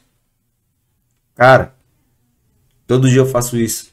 É onde que você começa até se aperfeiçoar mais e ir além daquilo. Cara, é, era pra fazer só isso aqui. Já aprendi, agora eu vou criar uma novidade minha. Só que isso varia de pessoas. Tem pessoas que pra ela ali tá bom, Uhum. sempre tá bom. E é onde que eu falo que todo mundo pode, todo mundo consegue, só que tem que querer, né? É. Tem um processo pra isso, tem a tem as pancadas. Eu falo, é igual massa de pão, quanto mais ela, quanto mais ela apanha, mais ela cresce. E é isso, o processo da nossa vida é isso. Quanto mais a gente apanha, quanto mais a gente sofre, mais a gente cresce. Eu falo sempre na minha mesa, o que será de grandes guerreiros sem grandes batalhas para vencer? Imagina você chegando no topo, no mestre, o cara fala assim, ô, que, que você tá com a faixa preta? Você derrotou quem? Você venceu quem? Uhum. Não. Não venci ninguém. Por eu, ser, por eu ser mais bonito, me deram essa faixa preta. Cara, opa. Tem um mérito. Volta lá pra trás, lá. É pra branca. Volta lá pra trás, lá. Derruba todo mundo que você tem que derrubar e depois você volta aqui. Com as cicatrizes. Com a experiência. Sem isso não tem como, não tem como pular esse processo. Uhum. Foi igual um dia que eu cheguei, eu entrei num. Entrei num, num, num curso de empreendedorismo. Hum.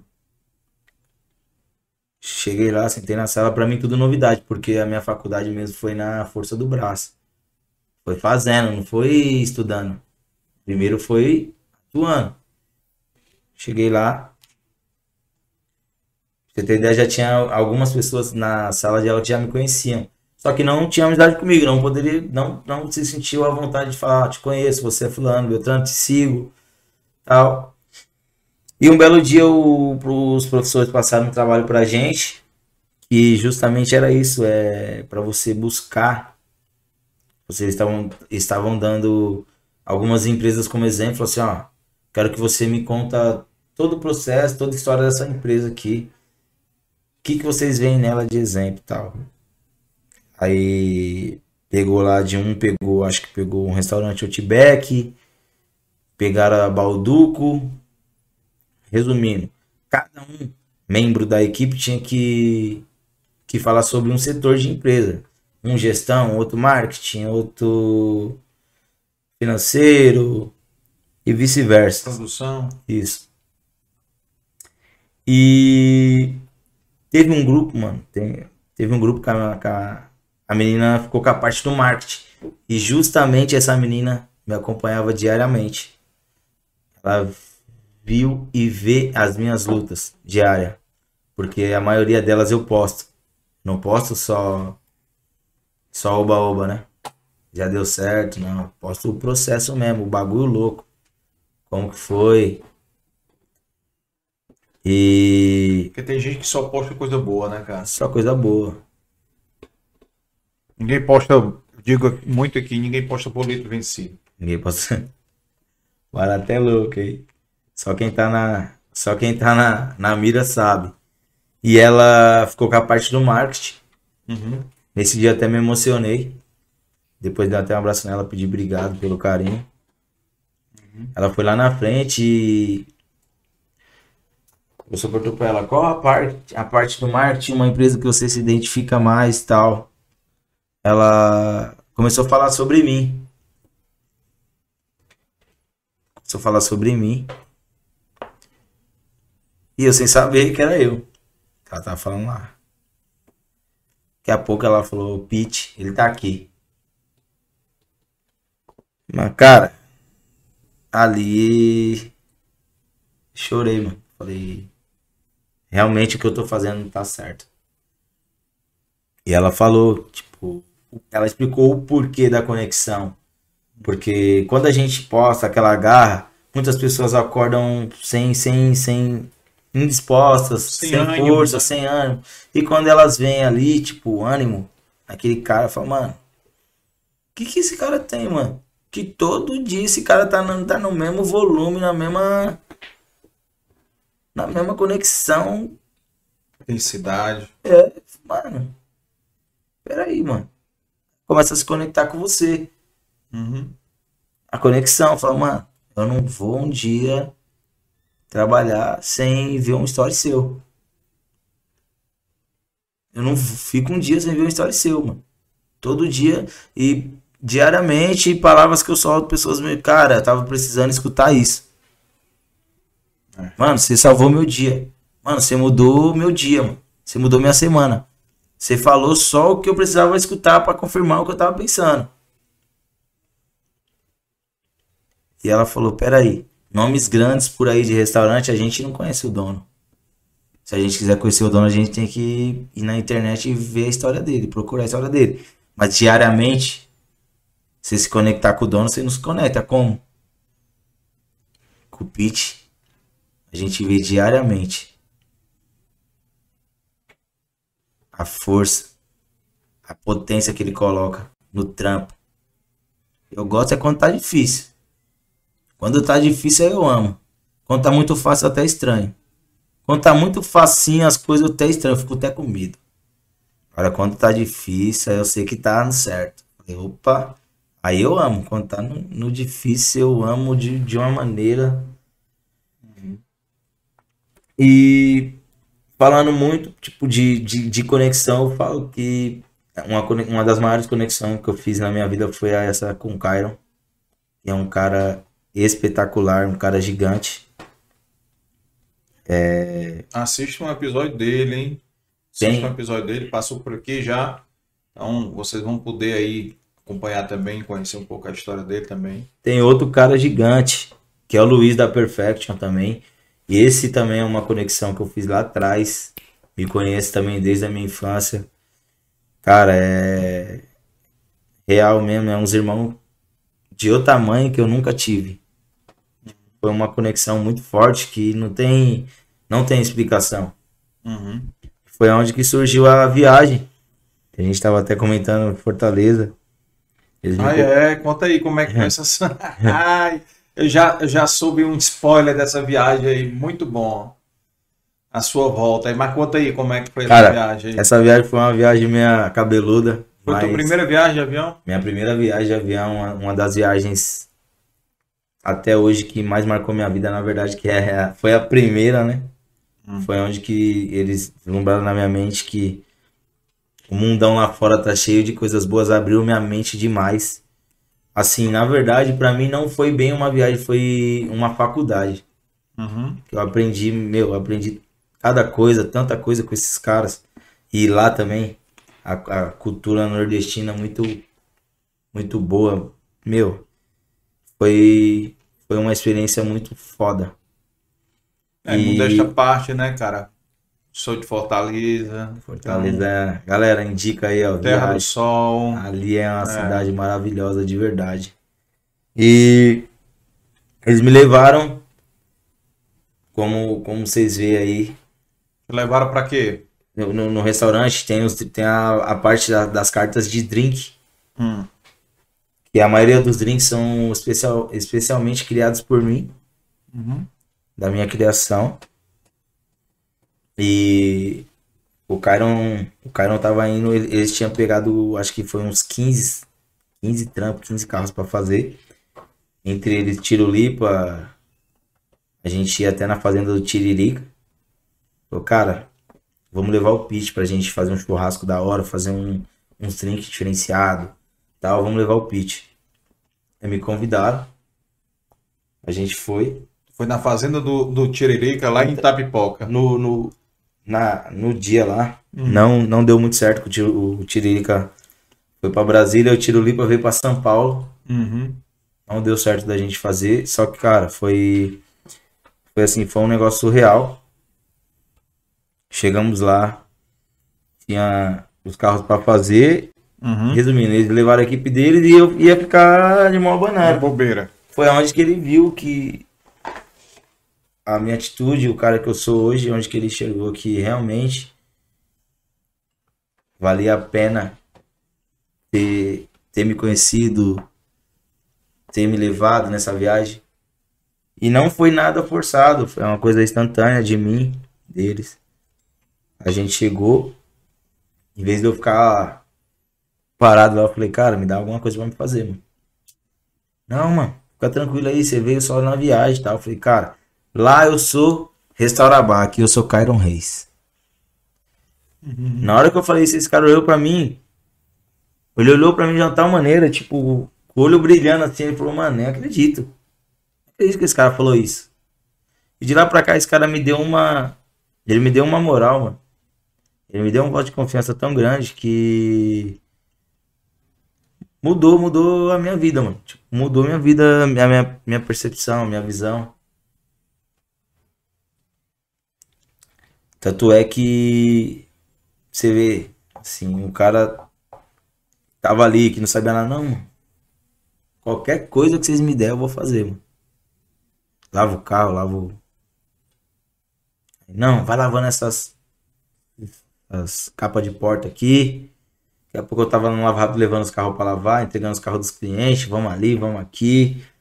Resumindo, eu tava na equipe Cairo Reis. Aí aconteceu outra coisa grande também. Que lá só tinha Evoque, Evoque das Novas, Ranger. E inclusive ele fez o carro do primo do Tirolipa, que é um Corsa. Amigo nosso também. Só que justamente no dia que esse carro do, do, do primo do Tirolipa ficou pronto, hum. os lava rápidos estavam todos fechados. E já era tarde da noite. E o Kyron, com tanta coisa na cabeça, ele não detectou que todos os carros que a gente entregou grande estava limpo e só justamente aquele carro pequeno a gente ia entregar sujo. Aí eu falei, cara, o seguinte, mano.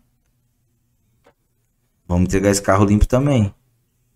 Lá em Fortaleza, 45 graus, um sol pra cada. um sol pra cada nego.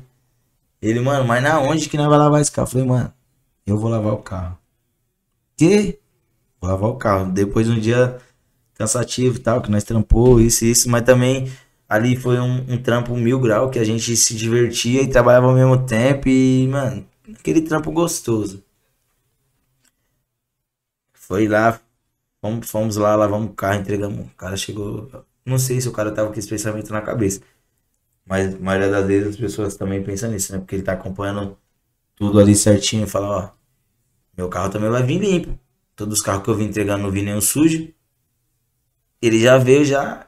Quando ele olhou pro carro, o carro limpinho, pretinho, ele. Aí o Kaká chamou ele e falou assim, ó, seu carro ia ser sujo, viu, macho? Ia, ia ser entregue sujo, macho. Mas aí o Pete aí, ó. Falou que ia lavar e lavou e tá aí. O cara deu um abraço, falou, caramba, Pete, obrigado tal. E realmente ele falou, mano, o moleque tá conectado. Uhum. O moleque é de fora e tá conectado com nós, mano. Tá na mesma conexão. Mesma vibe. Mesma vibe. Aí ele. Caramba, tal. Até as, até as coisas. Pete, você acha que tá certo isso? Tá... Não, Kaká, na minha visão, acho que tá certo isso. Uhum. E isso deve ter mudado a concepção do cara.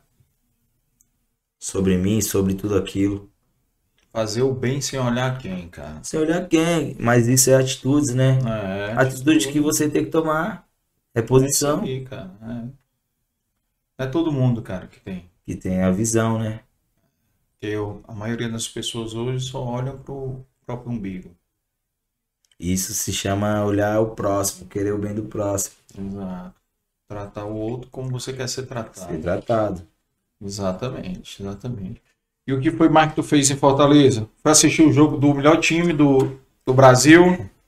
Quando assisti, Fortaleza. Quando assisti o jogo do Fortaleza. Por falar nisso, você é São Paulino, não é isso? Sou São Paulino. São Paulino, mas terça-feira você vai ser tricolor de aço. Será? É, é terça-feira você é tricolor de aço, claro. Fortaleza vai jogar contra o Corinthians. Não mandando ah, aí, aí não é não? Aí você é Fortaleza desde menino, velho. Embora. eu falo aí todas as histórias que deu até uma resenha. Eu falei, marcha em cima de marcha. Aí o corretor escreveu, macho em cima de marcha. Aí todo mundo dando risada de mim lá no Instagram. É.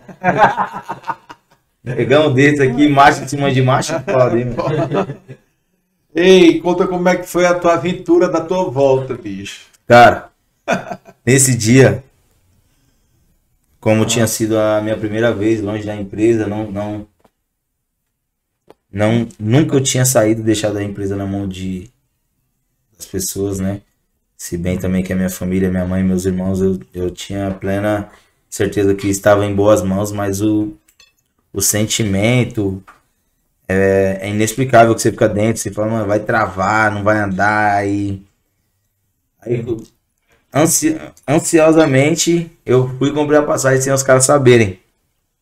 Comprei a passagem. De volta. De volta, sem eles saberem. Ainda tinha uns dois, três dias lá em Fortaleza. Aí eu falei pra eles, mano, comprei a passagem. Comprei a passagem de volta. Você é doido, mano? Comprou a passagem, falou nada pra nós e tal. Mano, comprei, mano. Vai chegar final de semana agora. Lá, não sei como que tá minha empresa, mano. Tô preocupado tal. Mano, tá bom. Aí eu fui arrumei as malas. Arrumei as malas. Chamei o Luiz. Que é o que eu falei agora da Perfect. E aí, Luiz? Meu voo tá marcado pra uma hora, mano. Você me deixa lá no aeroporto? Ele falou. Não, eu te deixo, viado. E nessa ele tava dormindo no mesmo quarto que o Kyron. A mulher do Kyron e a filha do Kyron recém-nascida. Aí tal, deixei a mala tudo prontinha, fui dormir. Deu meia-noite, o celular despertou. Aquele sono pesado.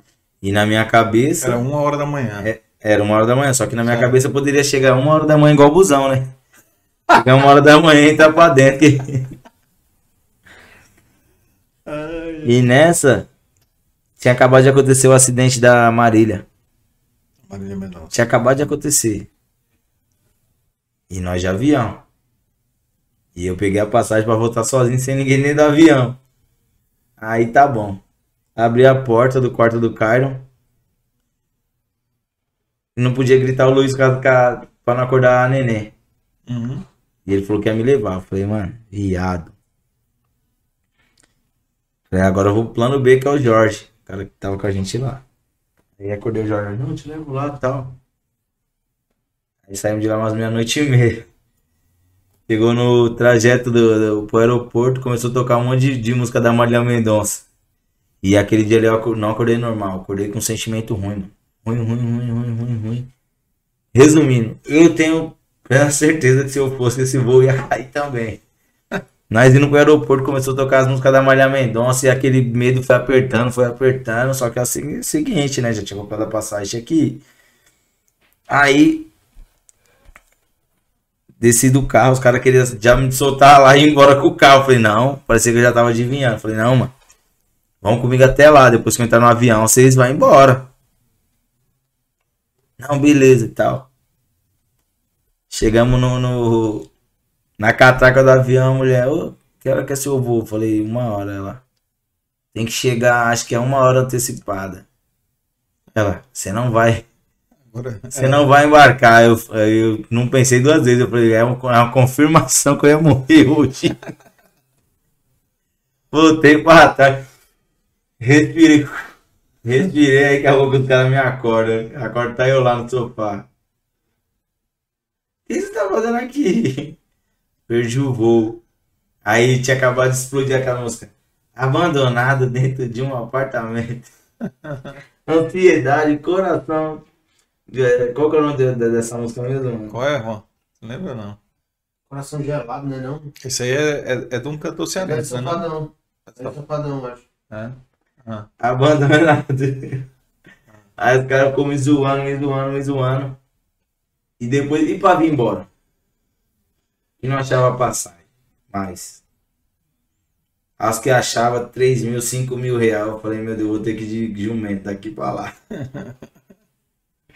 e vai e volta, e vai e volta. E comprou a passagem um dia, no outro dia. Pega o Guanabara e vem, hein? No outro dia estornou o valor, não recusou a passagem, que nós tinha pego desconto, depois tinha que dar a diferença.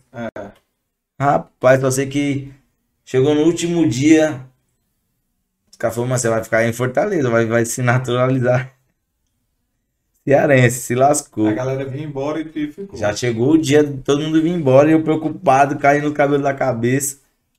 Até que a gente arrumou o voo lá, conseguindo vir embora todo mundo junto. Aí eu falava pra você, ô aperto. É, aprendizado. Aprendizado, né, cara? Tudo é aprendizado. Todo aprendizado. Pete, e me diz uma coisa, cara. É...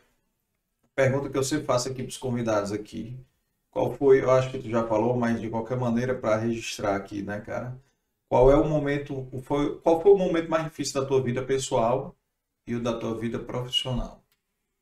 Cara, o pessoal, o momento mais difícil que eu fui, vou voltar lá atrás, até hoje, foi é, a separação dos meus pais marcou muito nossa vida. Foi aquela virada radical. E como empresário, mais marcante você fala da parte negativa ou da parte positiva? Cara, mais difícil, da parte negativa, né? Parte negativa, assim, qual foi o momento mais difícil para ti? Entendeu? Como, como empresário. Um momento, sei lá, que tu, sei lá, chegou a pensar em desistir ou que foi muito difícil. Foi naquele período que, que eu te falei dos aluguéis, porque a- dali ainda veio muitas outras outras Obstáculos. obstáculos que minha mãe tinha pego dinheiro emprestado A seis pessoas. Então assim, não teve um, dois, três motivos para desistir, teve mais de 100. Uhum. Mais de 100 motivos para desistir e a gente manteve firme ali de pé, Resiliência, né, cara? persistência. É. Isso aí, bicho. E, e a tua mãe hoje co- continua cuidando da cozinha. Minha mãe, ela é a chefe de cozinha hoje. Show. E tu cuida da parte financeira Eu e marketing cuido da parte marketing, administração, gestão. E como é que tá o, a relação com o teu pai? Meu pai hoje, graças a Deus, também. É, até um tempo atrás eu não conseguia dar um abraço no meu pai, falar que amava ele, mas hoje, hoje, graças a Deus, eu liberei o perdão. Como é o nome dele? José, Um abraço aí pro seu José aí. abraço pai, tamo junto. É, liberei o perdão pra ele e isso era preciso, né, Pra pra que minha vida é, viesse ir pra frente. Uhum. E hoje a gente tem uma relação até boa, mas dá pra construir uma melhor ainda. Acredito que Passo de cada vez. um passo de cada vez, mas é, eu vou honrar também meu pai. Honrei minha, honrei minha mãe, honrei minha avó. Vou honrar meu pai também.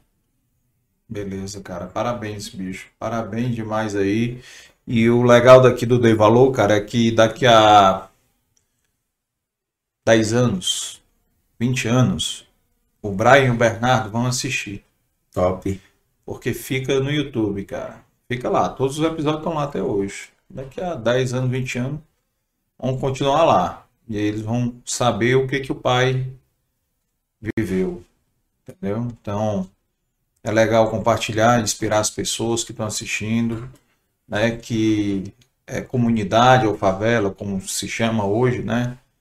É, não é não é destino, entendeu? Pode ser sua origem, pode ser um meio, você pode vencer lá também. Pode. Entendeu? Eu, eu sou o primeiro a falar que na comunidade existem muitos diamantes a serem lapidados. Muitos, muitos. Lá existem muitos sonhos.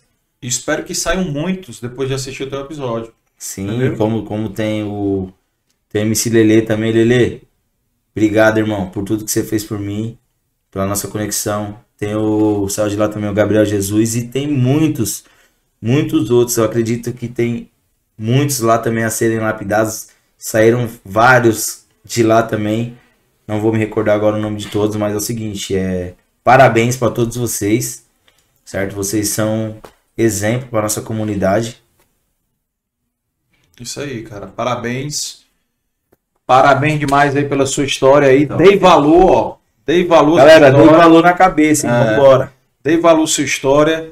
E confesso para você que eu estou aliviado de saber a justificativa do seu apelido Pete, que achei que poderia ser do Pete Bitoca. Vixe! Para quem não conhece, dá um, um Google aí no Pete Bitoca que vocês vão entender.